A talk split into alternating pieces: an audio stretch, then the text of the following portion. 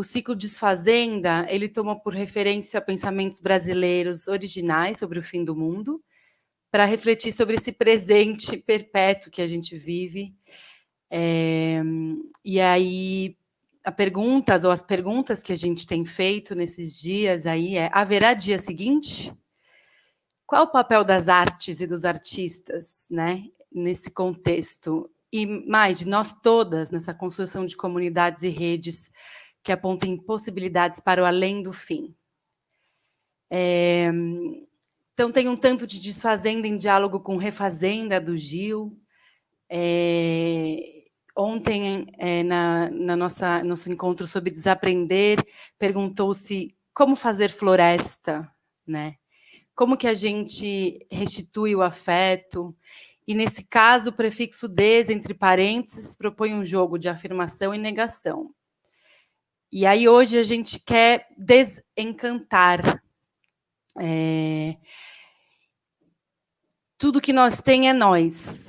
Fazemos rodas, praticamos esquinas, erguemos choupanas e casuás, inventamos mundos. O contrário da vida não é a morte, mas o desencanto. Na produção de feitiços dos corpos em livre voo, vamos resistindo entre nós, umas com as outras, tecendo redes, fazendo comunidades, habitando as encruzilhadas. Eu peço licença aqui para ler um poema que está na revista O Menelik Segundo Ato, que é coeditada por uma das nossas convidadas de hoje, a Luciane Ramos, que é uma artista do movimento, antropóloga, e que também é mentora é, desse, dessa edição da Colaboradora Artes e Comunidades, para o nosso privilégio. E a Omenelik, recomendo lá, omeneliksegundoato.com, é, tem muito conteúdo original, interessante, para pensar esse desencantar do mundo como a gente conhece hoje, um encantamento dos novos mundos. E tem um papo dela com a Dorothée Munhanesa, que é uma artista de Ruanda, e que termina com um poema é, da Dorothée que chama assim: Mãos jovens nos cabelos grisalhos de Zora cheia de azul, está viva, procurando a liberdade interior. Viver é um direito, revelando tudo. Em um mundo pós-poder mais justo, cruzando censos, ressurgir formas antigas, novas, todas as manhãs. Estamos em andamento. E aí, só ano passado a gente fez uma assembleia no Instituto para encerrar o ano, né? Era o ano 1 um da tragédia Bolsonaro, o ano 4 de existência do Instituto. A gente nasceu em 2016, a gente já nasceu em meio ao desencanto. E por que, que a gente reafirma o encanto, portanto, né, a partir dessas encruzilhadas que a gente tem tecido, né? E aí uma parte do nosso chamado para a Assembleia do ano passado do Instituto dizia assim, como nos ensina a epistemologia das macumbas, Valei-me, Simas e Rufino, o contrário da vida não é a morte, mas o desencanto. O desencanto é a morte em vida, é a anulação da possibilidade de existir. Engana-se, portanto, quem considera o encanto otimismo tolo. Encanto é feitiço e contrafeitiço, drible e ginga. É corpo purificado depois do banho de descarrego. Passeio pelo arco-íris, paraquedas colorido. Benção, Ailton Krenak. Construído com nossa capacidade crítica e criativa. Desconfiemos da acomodação. O comum para nós, Evoé Bianca Santana, é partilha da energia vital, do axé, da vida vivida, é tática para inventarmos um mundo possível entre diferentes, estratégia para ir além do colonialismo, do patriarcado, do capital e da soberba antropocêntrica. Bom, eu mesma, Georgia, sou uma das diretoras do Instituto, uma das fundadoras. Tem dia que eu acordo com profundo desencanto e pensando da onde é que a gente refunda essa política do encantamento, essa política das macumbas, da Jing do movimento. E duas, as duas nossos dois convidados hoje é, são das pessoas que também é, eu me espelho né, em pensar outras formas, mas também praticar e existir. Né? Existe uma materialidade no encantamento. E como a Luciane diz na sua performance que está no SESC ao vivo, é, as mesmas ervas que encantam também podem envenenar ou curar, né? Acho que também depende dos usos que a gente faz das, dos nossos remédios e que remédios são esses. Então, sem mais delongas, queria agradecer mais uma vez é, e chamar a Luciane para começar. E já apresentei ela, mas posso dizer de novo: Luciane é uma artista do movimento, antropóloga, é, co-editora da revista Manelic, que eu já citei hoje, e mentora da colaboradora Artes e Comunidades esse ano, para nosso privilégio. Bem-vinda, Lu, obrigada por estar aqui. Eba! Bom dia! Bom dia a todos, todas e todes. É um prazer estar aqui com vocês. Quero agradecer primeiramente a ancestralidade que me permite estar aqui junto com vocês hoje. Agradeço também à colaboradora Artes e Comunidades e todas as suas gentes. Agradeço aos artistas dessa edição que eu, como mentora, tanto aprendi, tanto me inspirei, tanto me ensinaram e me fizeram acreditar que é possível. Eu agradeço também aos meus minha minha companheira, também mentora Marina, e meu companheiro também mentor Fabrício, né? A gente desde aí de um certo começo de ano a gente tem semeado esse encontro, esse jeito de fazer acontecer, mesmo diante de todo esse mundo que desaba, né? Agradeço também Marina, Agradeço também Magui e você, Georgia, que hoje nos apresenta. Tomara que a gente. Você lembrou aí da Dorothée Munianesa, né?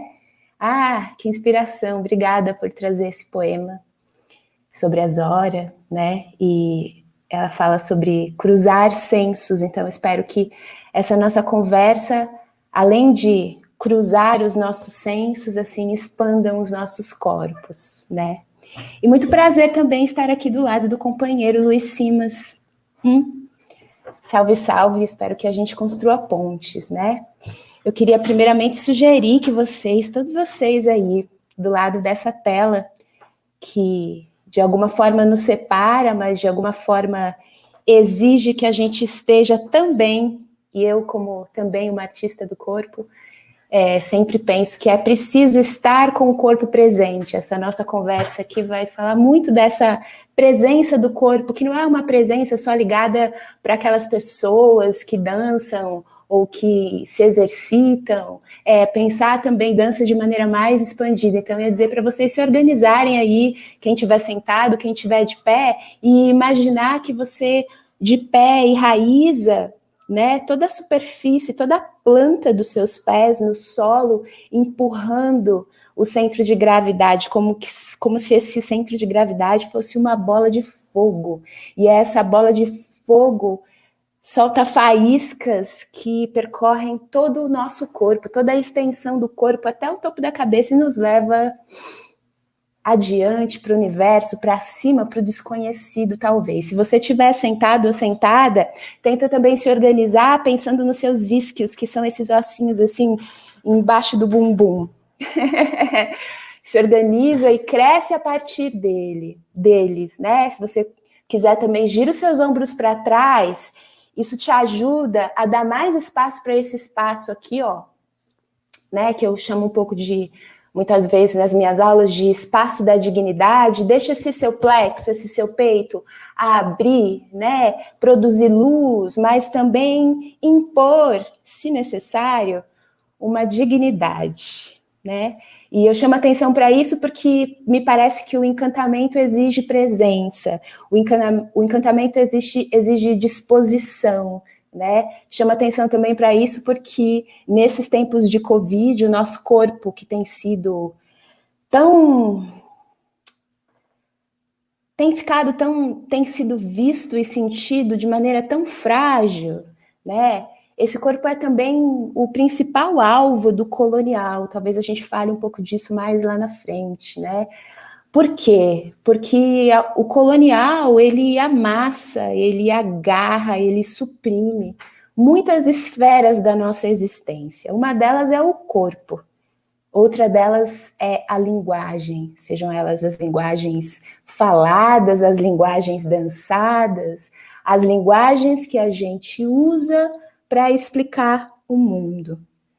E para encantar, será que a gente vai ter que repensar que linguagens são essas que a gente tem valorizado? Então, fico pensando que um corpo que sabe de si, ele é mais possível de se encantar. Por isso que eu começo falando sobre o corpo. E essa fala em torno do desencantar e encantar, ela está respaldada por um monte de gente. Eu gosto de pensar assim, né? Tem um monte, tem uma renca de gente junto comigo aqui enquanto eu falo, né? Essa renca de gente tem diferentes jeitos de pensar. Então, eu estou falando aqui como acadêmica, mas não só. Eu estou falando como artista da dança, mas não só. Eu estou falando como cidadã, como pessoa negra, como paulistana, brasileira, mundial também. Então é um corpo também aprendiz que tem bebido aí das fontes dos movimentos de mulheres negras, esse movimento situado não só no Brasil, mas também ao longo da América Latina, Américas plurais dos nortes e as Áfricas também. Tem um tanto de Áfricas que me, me, me dão suporte. E por que, que eu estou falando de tudo isso? Porque, para mim, hoje e há algum tempo, é impossível pensar o mundo, explicar as coisas ao meu redor, ao nosso redor, a partir de uma única área. Então, são esses, essas diversas constelações que me ajudam a a ter força para entender esse mundo, para entender as suas contradições, para conseguir me movimentar de um lado para o outro, agachar quando preciso, esticar quando necessária, parar para refletir quando preciso. E daí quando nosso nosso time me convida para essa reflexão, eu fiquei pensando, né? O, quando eu me encanto, o que me convoca? E eu penso ser importante, só faz sentido para mim pensar esse encantamento a partir da perspectiva negra, a partir dos valores civilizatórios negros, uh, que me fazem olhar para esse mundo também de diversas, a, a, partir de diversas dimensões, né? Que são desde o Sheikh Anta Diop, que vai dizer, que vai falar sobre as sociedades, a sociedade egípcia, né? E, e provar que aquela civilização é uma civilização negra. E me inspiro também na Dona Benedita da Silva, minha avó, sabedora de muitas coisas, entre elas o mundo das ervas. Então, essas constelações que também me dão suporte para essas explicações ou para essas convocações que eu estou chamando aqui para o encantamento. A primeira ideia para mim, para se encantar, é gerar pulso de vida. E daí eu vou contar uma historinha para vocês.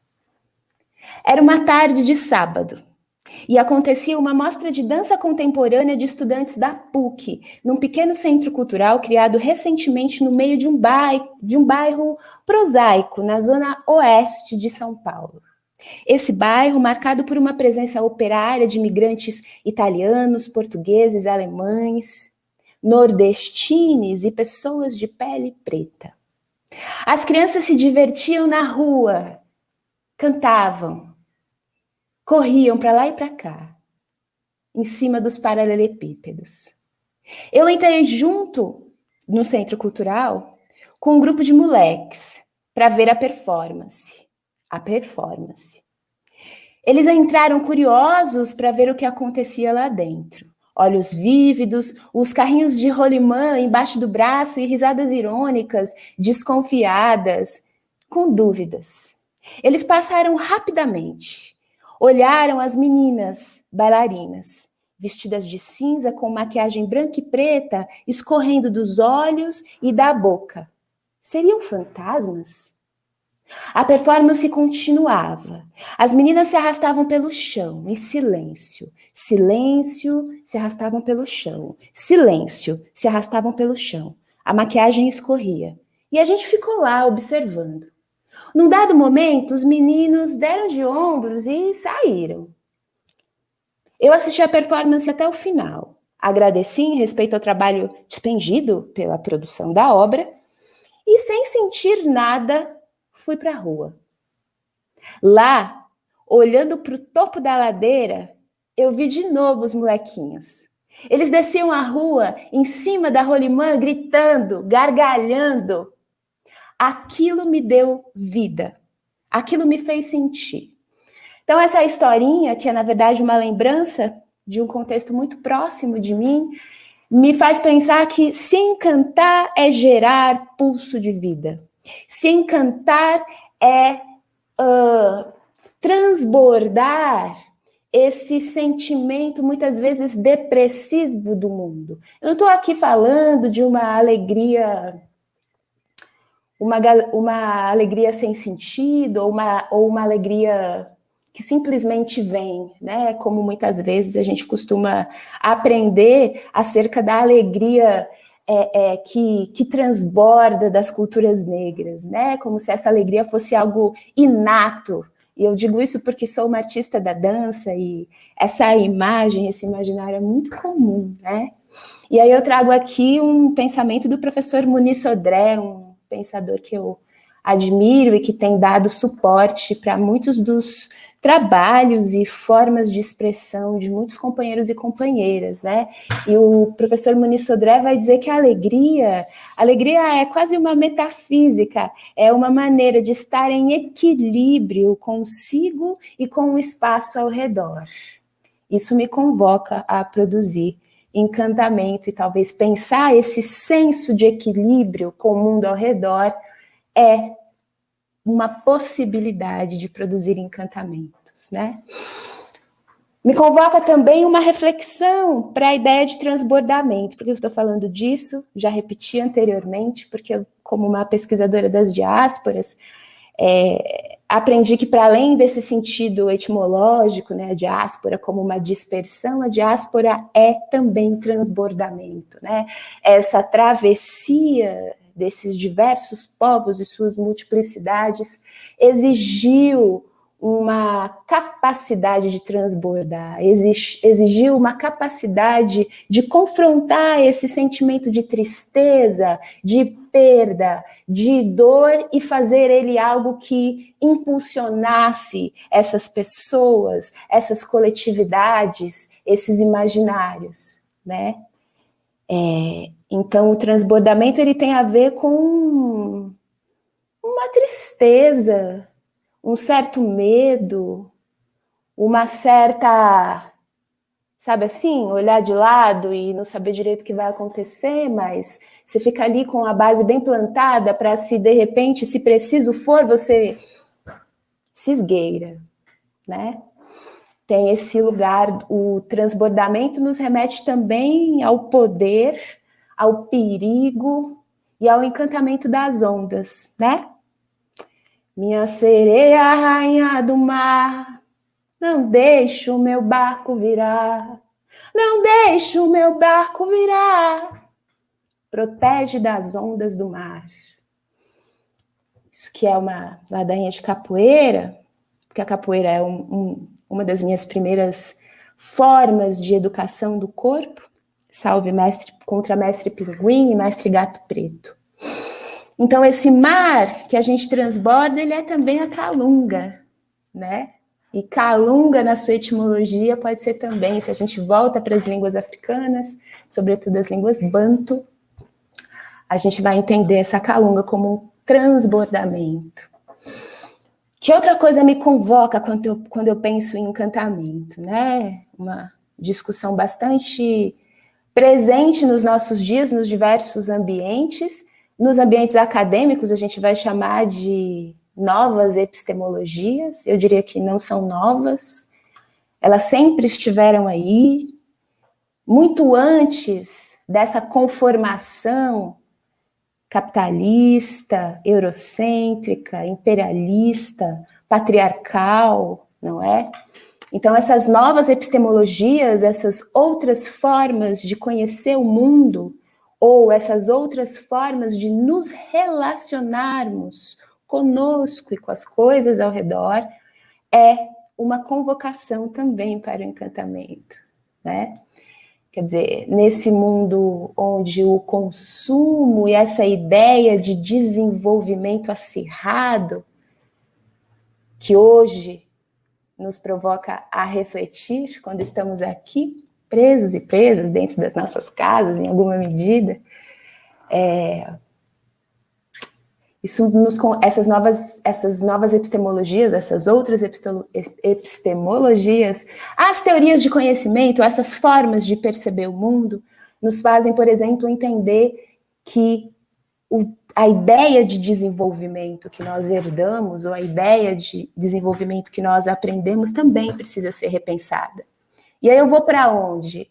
Eu posso ir para um pensador burkina faso chamado Kizerbo, e que vai falar de desenvolvimento endógeno. Dá para citar de novo o professor Muniz Sodré, que vai dizer que o desenvolvimento é um, é um aproveitamento ótimo dos recursos que a comunidade tem, que a sociedade tem, que o contexto tem. Então, esse aproveitamento ótimo é também uma forma de se encantar. Eu fico lembrando que no meu primeiro encontro com toda a equipe da colaboradora, hum, axé, gente, é, a gente fez uma grande roda.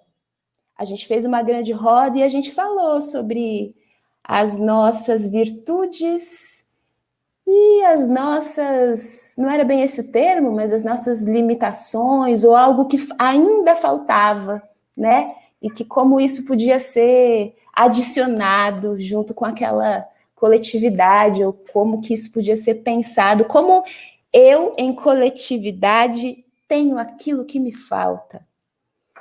Então, acho que o coletivo, penso que o coletivo, a experiência em olhar para si e olhar para o meu entorno e as outras pessoas, em suas diferenças, em suas contradições, é também uma maneira de se encantar, uma possibilidade de se encantar. Outro aspecto que me convoca para o encantamento e que deve nos convocar é uma consciência, uma reflexão sobre a racialidade.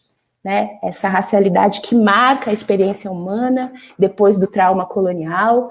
Amanhã acredito que a professora Denise Ferreira da Silva, uma das nossas grandes pensadoras aí contemporâneas, brasileiríssima, que tem discutido com muita competência esse assunto, então acho que a gente vai ter a oportunidade de conversar e trocar ideia com ela sobre isso, mas essa racialidade que cria o nós e os outros, que cria o primitivo e o civilizado, que cria aqueles que pensam, que são os racionais, e, e, os, e os que agem em estado de natureza, né?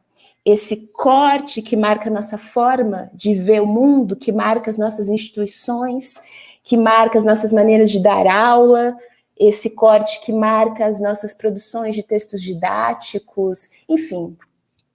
É importante entendermos como uma reflexão sobre a racialidade é fundamental para se reencantar. E essa reflexão precisa ser de todos, essa reflexão implica uma consciência sobre a branquitude, uma consciência crítica. E a gente costuma falar muito de empatia, né? E a empatia talvez também precisa ser entendida como essa esse exame profundo de si, né? Esse sim não é só o, o individual, o subjetivo, né? Mas esse exame profundo que leva ao reconhecimento da treta que atravessa os corpos de algumas pessoas e coletividades, mas em que maneira eu engajo o meu corpo diante daquela treta, né? Acho que é um pouco isso. E esse encantamento exige também, gente, justiça É, eu sou filha da universidade pública, eu entrei na Universidade de São Paulo nos anos 90, no final dos anos 90, no curso de Ciências Sociais da Universidade de São Paulo. Naquela época éramos eu, a Eliane e o Márcio, entre cento e tantos alunos das Ciências so Sociais, que é um, um curso que aprova é, um número considerado de, considerável de estudantes, né?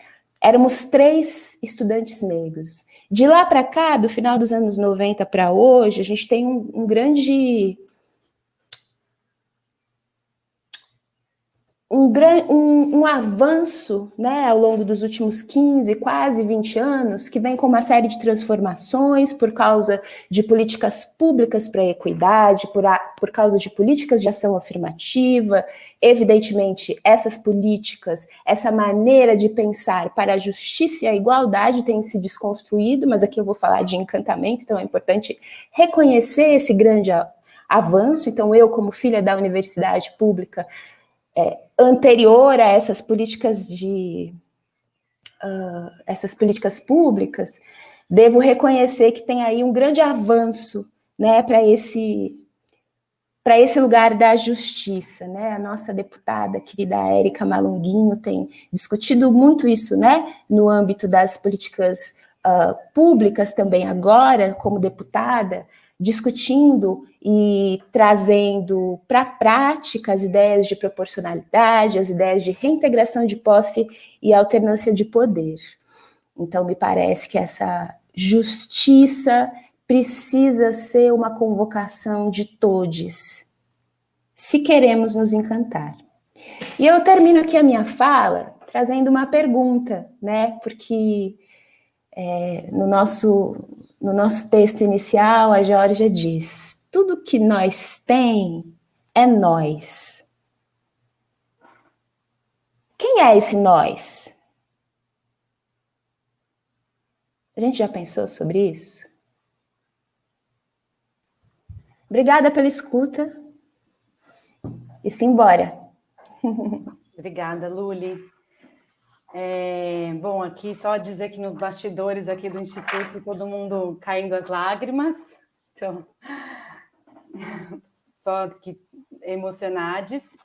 E você sabe que essa pergunta que você traz, eu faço ela bastante. Na verdade, eu não acho que essa música é que na verdade essa na verdade é uma canção, né, do Emicida, né, Principia eu não acho que essa música diz respeito a todos, né? Acho uhum. que ela diz respeito a alguns. E ela está convocando um lugar de solidariedade é, e de comunhão, que eu acho que é, tem a ver com o que a gente está aqui tentando construir, né? Ontem, é, Ontem, na, na, na, mesa que a gente fez ontem, que era sobre desaprender, a gente falava sobre. Alguém perguntou, né? Assim, o que que. Como a gente leva o desaprender, né? O conceito de desaprender, era algo assim, né? A pergunta.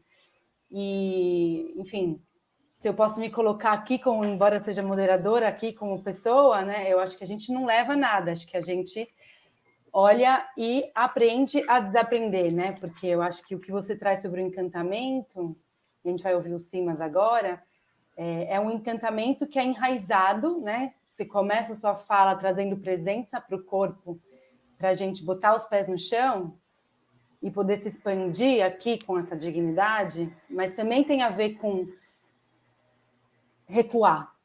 Hum. Né? Quer dizer, é um encantamento que tem presença, então ele não é um encantamento daqueles que, que ele que está aqui, né, com uma alegria que vem, mas esse é um encantamento que dá trabalho. E ontem a gente falou sobre práticas. Então, que práticas são essas para o encantamento, né? E tem suor. E eu acho que agora tem, tem, tem pessoas que precisam suar mais do que outras, né? Talvez, não sei, tá, gente? Eu tô aqui só moderando. Então, eu vou chamar agora o Simas. Obrigada, Lu. Você já já volta, a gente te coloca aqui de volta. É... Bom, gente, o Simas ele é escritor, professor, historiador, educador, compositor, babalaô, sacerdote de Ifá, é, e é mestre em História Social pela UFRJ. É, ele escreve, enfim, vários artigos, livros.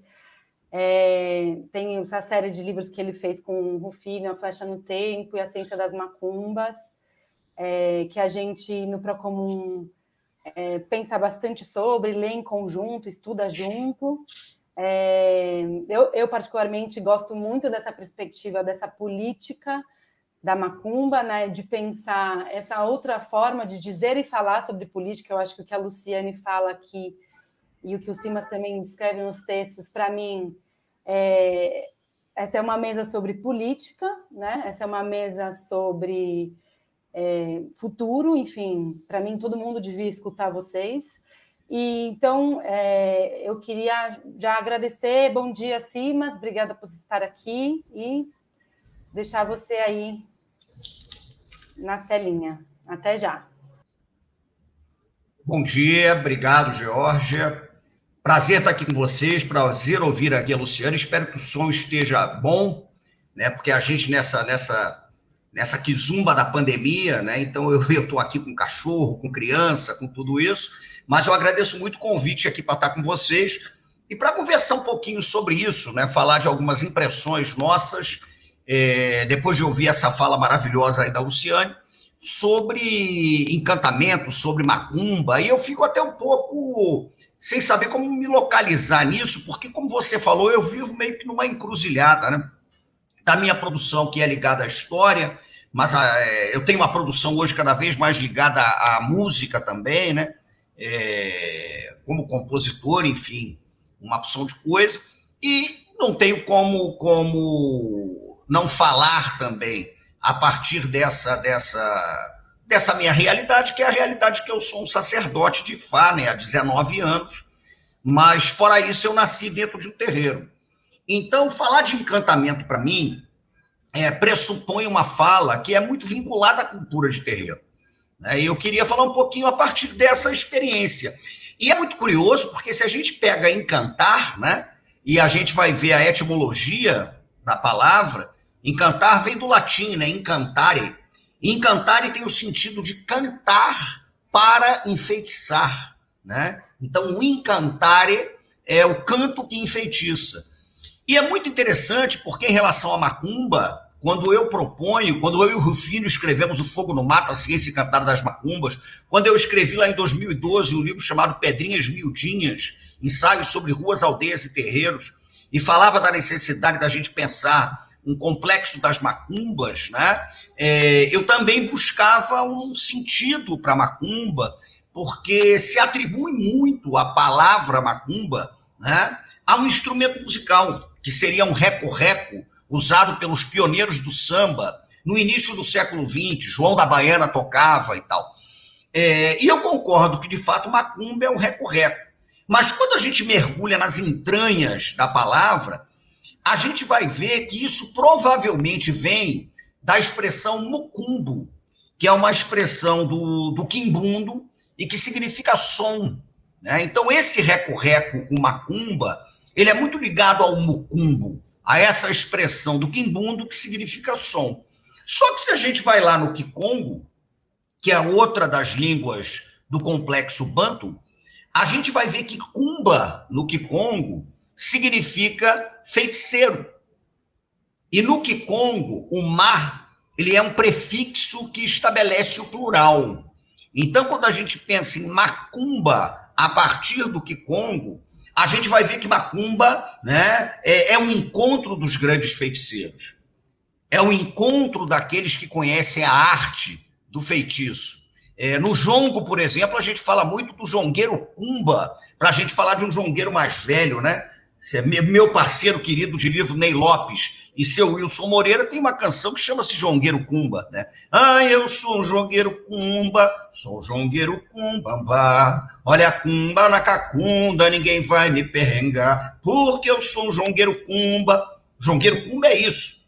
Eloy Antero Dias, um patriarca da cultura jongueira do Rio de Janeiro, o Mano Eloy, né, o galo macuco, como ele era chamado, ele era conhecido como o jongueiro cumba, o jongueiro mais velho. E é interessante que na tradição dos cumbas, o feitiço se dá pela sonoridade. O som é um elemento poderoso de enfeitiçamento. Então é bacana isso, porque se a gente vai para o latim, o incantare é o cantar que enfeitiça. Se a gente vai para o Kikongo, né, o Kumba é o feiticeiro. A Macumba é o encontro dos poetas do feitiço, dos poetas que com a palavra enfeitiçam o mundo. Então isso é muito interessante. E, e, como eu nasci num terreiro, né, eu nasci, a minha avó era uma mãe de santo, uma Orixá da, do Xambá pernambucano. Minha avó sai de Pernambuco, vem para o Rio de Janeiro, e em 1963 ela funda uma casa de santo de culto aos orixás da Xambá, no Jardim Nova Era, em Nova Iguaçu, na Baixada Fluminense, é, o Axé Batundê, né, que era, era o, o Uruncó dela, inclusive, minha avó era de Xangu. E eu nasci dentro desse terreiro, fiz as minhas primeiras consagrações, eu tinha dois anos de idade, né? E quando eu fiz as minhas primeiras consagrações, eu fui dedicado ao tambor. Né? Eu fui dedicado ao tambor como um sacerdote do tambor, como um alabê que cuida do tambor. E é interessante que a minha mãe carnal, Dona Niedja, que eu não sei se está nos assistindo aqui, porque ela costuma ver as coisas que eu apareço, a minha mãe carnal, quando ia fazer 13 anos de idade, ela consultou o oráculo né, para se iniciar, para raspar, portanto, a orixá dela, quando ela tinha 13 anos, mas o oráculo determinou que o caminho dela não era o Xambá pernambucano. E a minha mãe acaba então indo para a encantaria. E a mãe, minha mãe se inicia na encantaria com um grande sacerdote da encantaria de Minas, que é o introdutor da encantaria de Minas no Rio de Janeiro, chamado Pai Santo Crioulo, um paraense, e a minha mãe é iniciada para a encantaria de Minas por crioulo. Então eu cresci numa encruzilhada em que o culto aos orixás do Axé Batundê da casa da minha avó, né, ele se embaralhava, ele cruzava com a dimensão dos encantados e das encantadas brasileiras, né, personificada na minha mãe, que trabalhava, trabalha até hoje, enfim, está vivo ainda bem, com o caboclo Japetequara, o rei dos turcos, que vive encantado na barra do rio Arari, né, na região do Pará. Então eu cresci nesse deslumbramento de um mundo. Guimarães Rosa tem uma frase que eu acho bonita para Dedéu: eu vi o um mundo fantasma. Né? Eu fui uma criança que viu o mundo fantasma. Então não tem como. O, mundo fantasma me está é, tá entranhado em mim, né? Eu conversei com gente que já tinha morrido, eu dancei com gente que já tinha morrido, eu fui benzido por gente que já tinha morrido, eu ouvi o brado do caboclo Tupinambá da minha tia, eu me apaixonei por Mariana, a bela turca, quando eu ouvia o canto de Mariana, lá fora tem dois navios, no meio tem um farol, é a esquadra da Marinha Brasileira, é Mariana lá na praia do lençol. Ela é marinheira, ela é marinheira, ela é encantada da Marinha Brasileira. Quando eu era ninado com o canto de Dona Toia Jarina, grande turca encantada, Toia Jarina é flor, é flor do mar, ela é flor de laranjeira, é flor do mar, na praia do lençol. Toia Jari namora, fora de hora, a criança chora. Isso é um canto de niná, né? Que enfeitiça. Então eu fui uma criança que escutou o canto de Toia Jarina encantada na flor de laranjeira no lençol do Maranhão. Né? E isso me formou, não tem jeito. Eu, eu, eu sou entranhado dessas experiências. Essas experiências são, para mim, o alargamento do mundo. Mas eu queria falar aqui especialmente do tambor que para mim é um elemento de encanto interessante. Por quê? Porque eu cresci, né, é, escutando tambor, eu fui alfabetizado no tambor, até um pouquinho antes de ser alfabetizado na, na, na língua né, portuguesa, porque é, quando eu fui consagrado, eu fui dedicado ao tambor e tive que começar a escutar o que o tambor dizia e as histórias que o tambor contava, né, que são muito bonitas.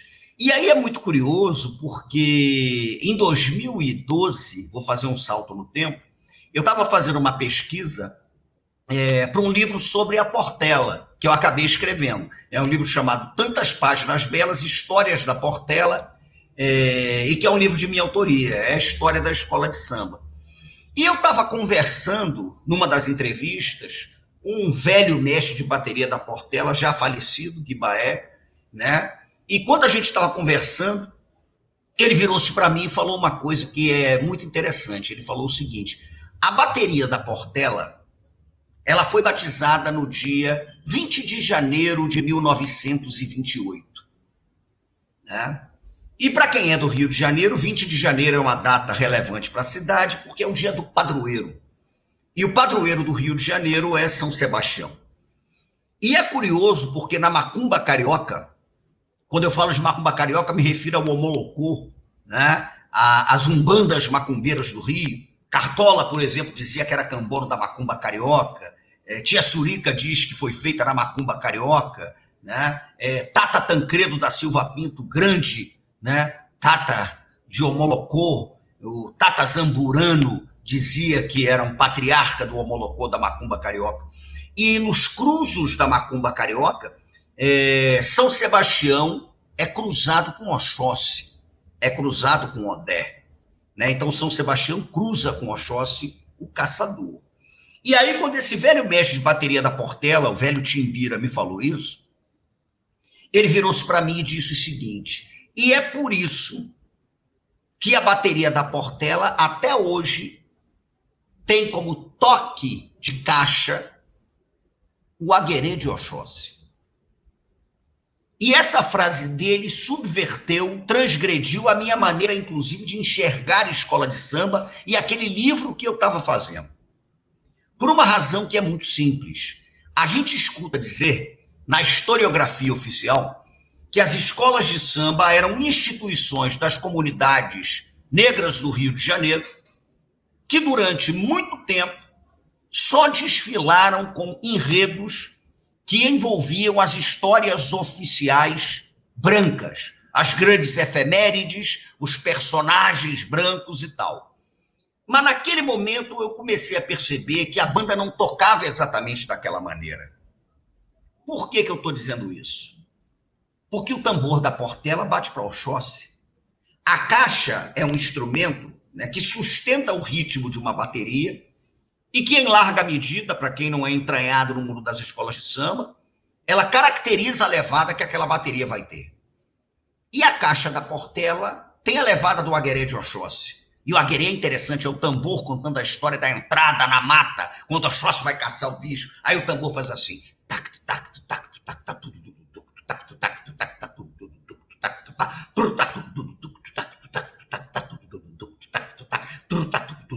Isso é o agueré de Oxóssi, o agueré clássico que era tocado na Casa Branca do Engenho Velho, né? Esse é o aguerezão. E é a base do agueré da Portela. E aí, ouvindo aquilo, eu pensei o seguinte, mas peraí. O primeiro samba que Candeia fez para Portela, Antônio Candeia Filho, ele tinha 16 anos de idade. E o samba se chamava Seis Datas Magnas. Aí você vai pegar a letra do samba de Candeia, a letra dizia assim: foi Tiradentes o Inconfidente que foi condenado à morte. 30 anos depois, o Brasil se tornou independente. Era ideal se fazer um país livre, forte, independência ou morte. Dom Pedro I proferiu e uma nação livre era o Brasil. Foi em 1865 que a história nos traz. Riachuelo, Tuiuti foram duas grandes vitórias reais. Foram os marechais Deodoro e Floriano e outros juntos mais que proclamaram a República. Enfim, o samba era uma encrenca e aí você ouvindo o samba, você dizia, porra, mas peraí, esse samba não tem nada a ver com a comunidade negra de Madureira, de onde a Portela vem. Porque é um samba que está saudando grandes efemérides oficiais da história do Brasil. Oi, Tiradentes, o Inconfidente. Mas aí eu proponho uma reflexão que é a seguinte: será que o enredo da Portela era mesmo sobre esses personagens da história do Brasil, Tiradentes, Almirante Tamandaré, Almirante Barroso, vitória na Batalha Naval do Riachuelo na Guerra do Paraguai, será? Depende do que a gente escute. Porque enquanto a gramática normativa da Portela contava a história da Batalha Naval do Riachuelo, os tambores da Portela batiam para Oxóssi os tambores da Portela batiam o agueré. Então a Portela passava uma hora e meia na avenida batendo para Oxóssi. O tambor propunha uma gramática que era uma gramática de conhecimento daquele grupo. Tambor era esse elemento. Tambor falava muito alto. Em 2017, 2018, não lembro agora, eu estava assistindo um desfile aqui no Rio do grupo de acesso. E aí Império da Tijuca vinha com um enredo chamado Olumbagé, o banquete do rei, que foi uma festa que desde criança sempre me assombrou de beleza, de espanto, que é um banquete que você faz para Omolu, né? É, e o enredo foi feito por uma figura da maior seriedade, um pai de santo do Rio de Janeiro, Babá Jorge Caibé. Então, com autorização de Omolu, né, Império da Tijuca desfila com Olubagé. E aí é interessante porque tem um trecho do samba do Olubagé que fala assim, o samba bonito, o samba falava assim, vou lembrar dele, falava assim, eu quero ver o Molu dançar, o Opanigé com o seu xaxará. Põe pipoca na guitarra, mandingueiro, Sinfonia Imperial chegou no terreiro. A Totô Baluaê, meu pai, venha me valer. O banquete para o rei, vamos te oferecer. Escola de gente guerreira, que traz o suor da labuta e faz o lubagé no Império da Tijuca. Isso é bonito para Dedéu. E aí, na hora em que a escola entrou na avenida, eu estava do lado de um grande amigo meu, Alberto Mussa, que a gente aqui é jurado do Estandarte de Ouro. E aí, a bateria do Império da Tijuca, na hora que o samba dizia, eu quero ver o Mulu dançar o Opanigé. Opanigé é o toque de Omulu. É o tambor tocando para o Omulu. Opanigé significa o canibal. É o Omulu indo atrás da comida. O Opanigé é o papá,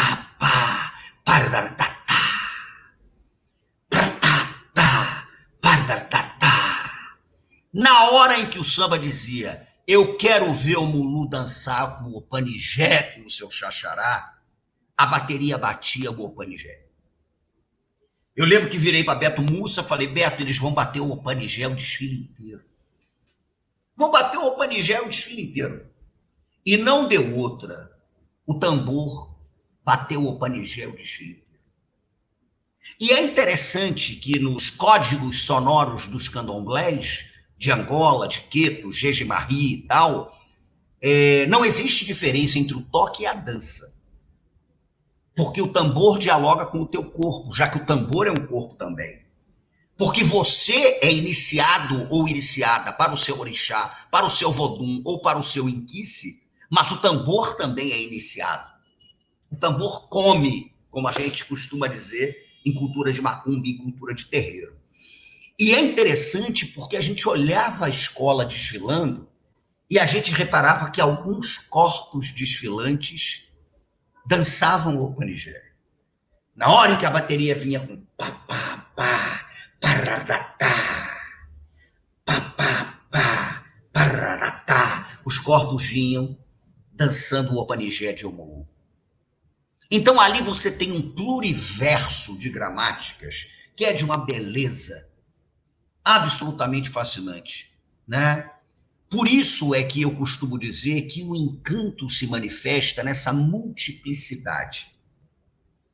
E se a gente for pensar em cultura de terreiro, o encanto se manifesta na terreirização do mundo. Porque na perspectiva das macumbas, as mais diversas, o terreiro não é um espaço fixo que é ritualizado o terreiro é instaurado pela prática. O terreiro é instaurado pela praticidade. O terreiro é instaurado pela maneira como você terreiriza. E o primeiro terreiro é sempre o corpo. O corpo é o nosso terreiro. O primeiro terreiro é o corpo. A Marquês de Sapucaí, já que eu citei escolas de samba aqui, é um território funcional. E quem conhece a Marquês de Sapucaí no Rio de Janeiro deve saber que é horrível. A Marquês de Sapucaí não tem uma árvore. A Marquês de Sapucaí é inóspita. é um território funcional. Mas quando uma escola de samba se prepara para entrar na avenida, e aí quando você cospe uma cachaça no chão, quando o repique chama o acorde do cavaco e a bateria entra, aquele território funcional foi terreirizado. Ele virou terreiro. É a terreirização do mundo. O viaduto de Madureira, aqui no Rio, é um território funcional. Eu moro aqui na zona norte do Rio de Janeiro e Madureira é um bairro com centralidade na zona norte. Então, o que, que acontece? O viaduto de Madureira liga um lado e outro do bairro. Essa é a função dele.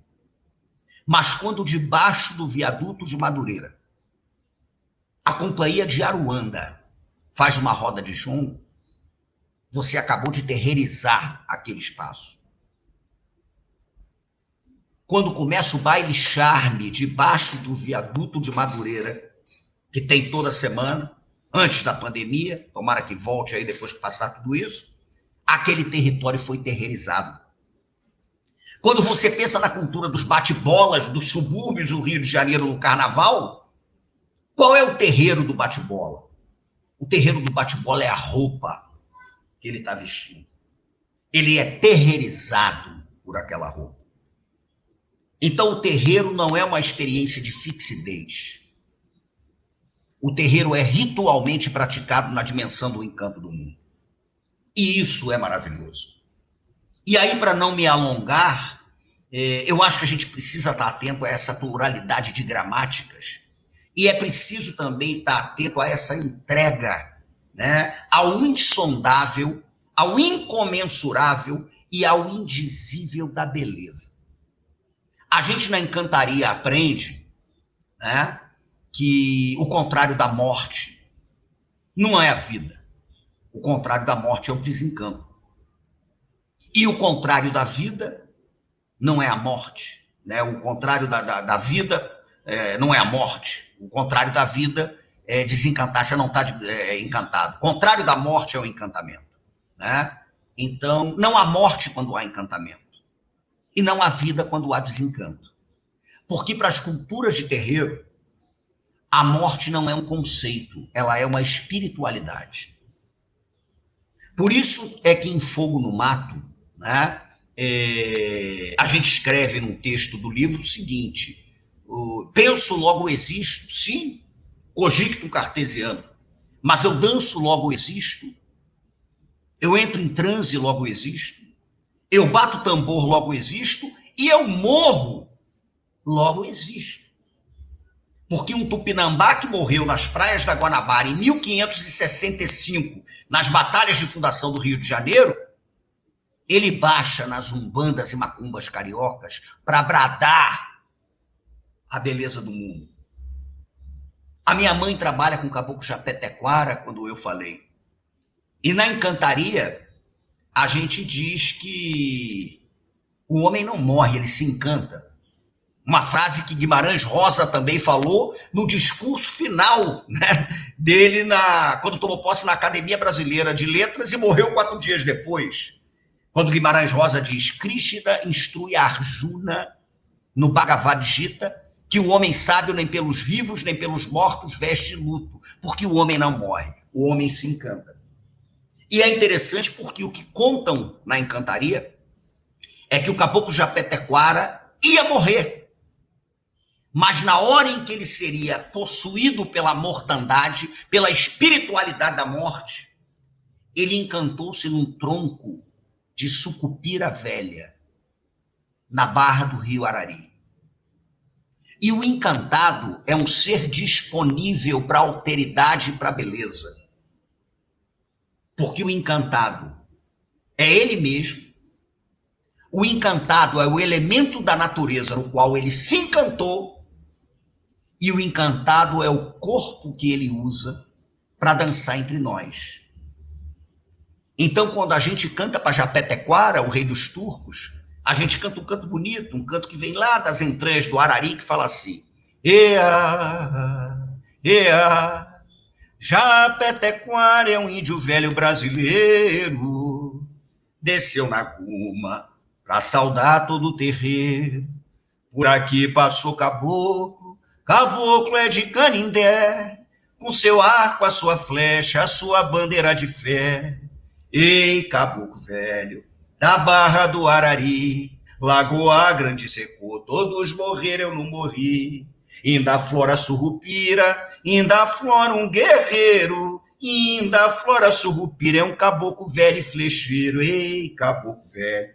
O caboclamento é a experiência da disponibilidade para o encanto.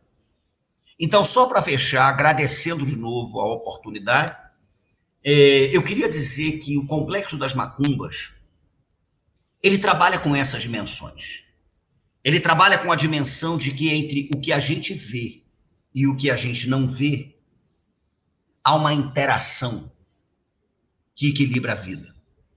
Trabalha com a ideia de que os corpos transitam, se encantam, vão para outras dimensões. Os corpos são elementos fundamentais da experiência do encantamento do mundo. O complexo das macumbas diz para gente que há uma energia vital e que o contrário dela não é a morte, é o desencanto.